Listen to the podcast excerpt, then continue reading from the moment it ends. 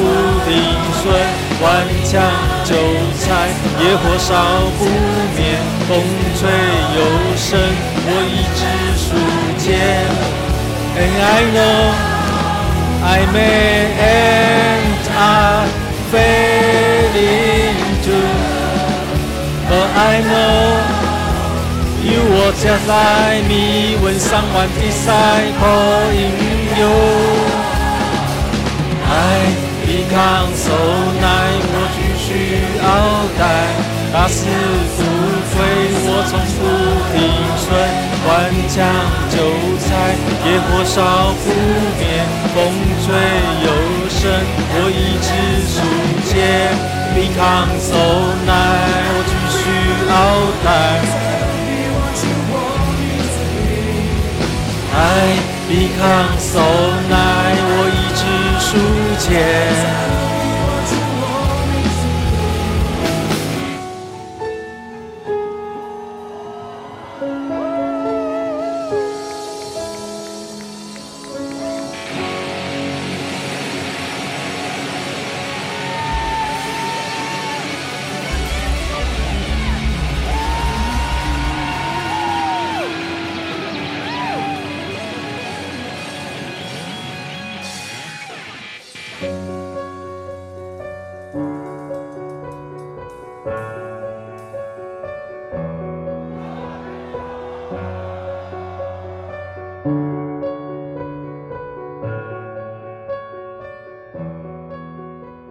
这首歌是纪念我最爱的金属乐团——美国的摇滚天团联合公园 （Linkin Park） 主唱 Chester。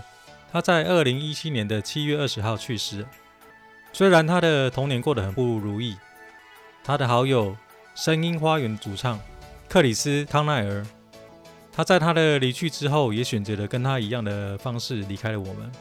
生命是珍贵的，自杀无法解决问题。希望大家都要明白。通往真理的路很漫长，需要大家一起努力，千万不要做傻事。这首我唱的很不摇滚的歌，也献给赖群的朋友。虽然我唱的是 Hulk，热情的粉丝小鹿。这集的题目是回复网友的问题。古拜的名字取得真好，那怎么又想叫自己不死鸟呢？这本来一开始我做 Podcast 取名，我想了很久，因为我小的时候蛮喜欢看漫画的，然后有。小学的时候有一个叫《圣斗士》啊，里面有个吴小强啊，吴小强里面就是都打不死的嘛，所以叫打不死的吴小强。里面有个最厉害的叫做凤凰座一辉啊，然后因为刚开始录音的时候我也不知道要取什么名字嘛，然后又想到我是从地狱回来的男子，因为我已经输钱赔钱了很久了嘛，今年开始做交易，所以开始赚钱，那我就是想把自己取名叫做不死鸟菲尼克斯啊。那我要想到了取这个名字，那可以后肯定会跟人家撞名嘛，所以我就决定叫不死鸟。哦，因为听起来比较 low 哦，肯定没有人跟我抢啊。这里就推荐一个差点跟我撞名，我虽然有点不太一样啊，叫做菲利克斯的节目，他的节目叫做好投资，名字取得很艺术哦，意思就是说啊，不听他的节目那都是不好的投资啊，听他的节目都是好投资啊。他的专长是产业分析。财报跟税务，他是电子下游跟零组件的产业分析师，目前是全职的投资人。有兴趣的朋友可以去搜寻一下。昨天在赖群讲到说，呃，不要买航空股啊，买海运。今天的长龙就大涨啦，是不是？真的是好投资啊！所以赶快去搜寻它。昨天我看到一个笑话，蛮好笑的哈。请问律师，假如我在路上看到一个小偷，我见义勇为去追他，结果追着追着他心脏病发，如果他死了，我要负责吗？律师回答：你在跑步啊，你什么时候追他了呢？先回复 YouTube 的上面的问题啊。我在顶上的三哥传奇那个，我分享了一下，呃，在股市的赚钱手法是怎么，大家是怎么赚钱的？里面就是说啊。呃，主题是顶上的有名不是在食材，而是在料管。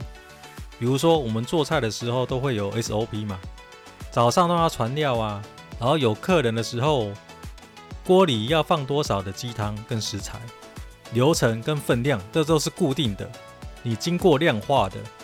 还有要加上秘密的武器，这个叫料管。料管是只有众人才知道啊，所以它不外传的东西呀、所以我们师傅完全不知道料管是什么，所以经过刚才讲的那些 SOP 呀、啊，再加上料管，这个就是顶上的秘密。所以 SOP 加料管等于顶上。那你把它想象成交易好了，交易的 SOP 加上料管，那等于你是赢家嘛？看对下大抱住等于 GG。说真的，那网友看到了就跟我互动嘛。新手的我就是觉得说能够花钱买到 SOP 跟料管，殊不知到现在还是输钱。我回复给他，我的过程是辛苦的，但找到之后一切都是值得。祝福你早日找到。网友回复好哦，感恩。另外想问，要知道有没有用，最好的方式就是直接用真金白银去尝试试吧。然后我有上过黑曜石的课，哈哈。我的回复。原来是我的小学弟啊！讲讲我的例子好了。我现在专职选择权，每一周除了固定策略外，我会加进一个变数策略，也就是 try error，故意去碰错，然后用纸跟笔记录它是赚还是赔。赔的我们就不要再去碰了嘛。久了久了以后绩效就变正的喽。网友回复：哦，原来还有这招啊！不过我目前还没有找到正确固定的模式呢。能找出来稳定后，我也要尝试错误看看。感谢提醒。网友回复：你觉得黑曜石教的是可行的模式吗？以新手的我来说，好像挺可行的，比理财来插风赚钱变轻松的那个有帮助许多的样子。黑曜石应该是属于突破系统的吧？我的回复是突破，但突破的盲点是一突破拉回就咬损。试试看，不要做那个那一段的时间吧，调整一下。网友回复：那是否可以突破加量价一同时参考呢？这样会不会等都确定后已经落后的情况啊？感谢回复。我的回复是可以找时间复盘回测。网友回复：什么意思？不懂。我的回复是拿这个想法去看历史图验证跟练习。哦，原来如此，那感激不尽，谢谢。下一位粉丝留言：小弟玩选择权，一直我进入负面情绪循环的模组，好想跳脱啊！看到你的自传，还有你的 YouTube 上面回了很多人做选择权的问题，希望能够指点一二。我入金交易亏损都在这个样子状况下循环。我问他交易多久了，他说两年了。今年三月，人人都赚好多倍。我才拉回部分的亏损而已，觉得好闷呐、我问他说用什么方式玩呢？怎么玩呢？他说我都等一二三，玩周选的买方都已经输到快要脱裤子了。我回复他用日 K 看盘，因为我们交易哈来说了，我们短期交易就是要以长观短啊，用日 K 来看短线。你会看得比较清楚，比如说有的人会拉月 K 线，有的会有的会去看年 K、月 K、日 K、周 K，然后来看个交易呀、啊。那以我的模式来说，我因为我做周选择权，所以我是用日 K 来看盘，会看得比较清楚。突破前高就买，那破低就空，不要管它日内怎么走啊。日内波是最小的小弟，因为我们以整个盘势来说啊。盘有分基本波、次级波跟日内波。那基本波就是老大，次级波跟日内波就是小弟嘛。今年三月在疫情的关系，所以股价比较弱嘛，从九千多点，后来有政府的基金进场护盘，然后拱到一千二之后，现在因为有那个疫苗的关系啊，所以明年的整个景气会都会看好，所以都反映在股市里面。像今天的股市加权都到了突破一万四千两两三百了。所以我说，这个叫基本波，基本波就是最大的老大。那不要去管它日内怎么走，因为日内是小弟嘛，不要管，不要去管日内波怎么走了。以长观短，那单子做好了就不要去管它了。其他的就是算时间嘛，看你还剩多少多少的时间可以去算时间价值。这个时间千万不要去做空方，因为空方都已经死光光了。你看股价跟那个加权现在都已经涨，每天都在创新高啊，所以千万不要去做空单。再来回复一个粉丝的问题，先介绍一下这个粉丝哈，他是以前我以前上过黑曜石的课嘛，他算是我的一个小学妹啊。他玩当冲大概一年的时间，赔掉了一百多万，然后在社团他回一些人的问题嘛，然后都被人家攻击嘛。因为他讲话，这个人讲话比较呛，那我就看他这个人蛮可怜的哈，我就想要呃救他，想要把他拉出这个赔钱的那种感觉深渊呐，大概是想要培养他做我的徒弟啊，当我的接班人啊。那我跟他开的条件是这样子啊，他跟我的单跟两个礼拜，就是我这两个礼拜的单子我都会丢给他，他就跟我的单做。看我的单子，他就两个礼拜有赚钱，就给我付我三千块当做学费，有赚钱再给我，或者是你不给我，我也无所谓，就当做交个朋友。那他问我说：“那本金要准备多少嘛？”我就说：“最少要准备十万呢，我们才能操作这个选择权，才有办法开始赚钱。”他就说他身上没有那么多钱，他身上只有五万块，所以我们就不了了之了嘛。有一天晚上，他下了夜盘的选择权呐，我看了一下点位，我就教他说，在这个点位我们要做多单，然后怎么做，然后要放几口进去做。他在十分钟，他赚到了一万九。后来我就不打算要收他当徒弟了，然后他就跟我说，他想要跟我学，因为他自己一个人操作，又把赚到的钱全部都吐回去了，他想要开始跟我学。我就问他说：“你跟我说你的资金没有超过十万块吗？”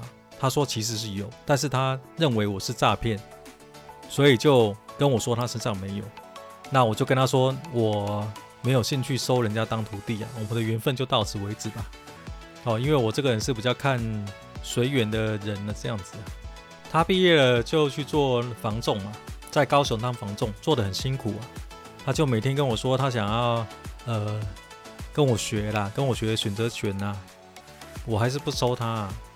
那然后他就说他想要把他收集的书大概一百多本，他想要送我这样子啊。那以下是问答哈，我就跟他说那一本五十块就收嘛。他说你不如就教我选择权吧，书我送你都行，选择权学会了赚钱就好，不用赚很多啊。我只要想学钓鱼。我回复他说：“怎么大家都想跟我学选择权啊？真是够了。”然后他说：“他很多书他都看不懂，所以他想要把书送给我。”我就回复给他说：“看不懂的书，读懂那个才叫知识；看得懂的那叫常识。看不懂的书就把它看懂而已。看不懂的书才是好书，表示他的知识水平比你高很多。”他就放了他当天当冲的账单给我看，大概赚了一两百块啊。他就写说我的能力只有赚这样子，我回复了给他说不错啊，有赚就好了。他说那不如就去打工吧，反正一个小时大概就赚赚这样子吧。我回复他那天晚上帮你赚的钱都能付我好几周的学费了。那晚上的十分钟你到底赚了多少？有没有两万呢？他回答说一万九千块，是我这辈子赚过最多的钱。下一个粉丝。稍微跟大家介绍一下，他大概是五十五六岁吧，就是一位老大哥啦。常常跟我问一些选择权的问题啊。但是其实我不太想教人家选择权啦，因为如果你输钱了，你会怪我吗？你赚钱了，你不会感谢我啊？所以我不太喜欢教人家这个东西，因为你的反应可能没有我快。我是已经操作了这么久了，我有我的那种操作的想法跟那种速度，那你跟不上，你可能会赔钱。还有，因为这位老大哥他因为他做股票嘛，一年大概有可以赚四五十万，我就跟他说，人不要贪，一年赚四五十万已经很多了，比很多年轻人都还要来得多了。人不要贪心，这样知足就好了。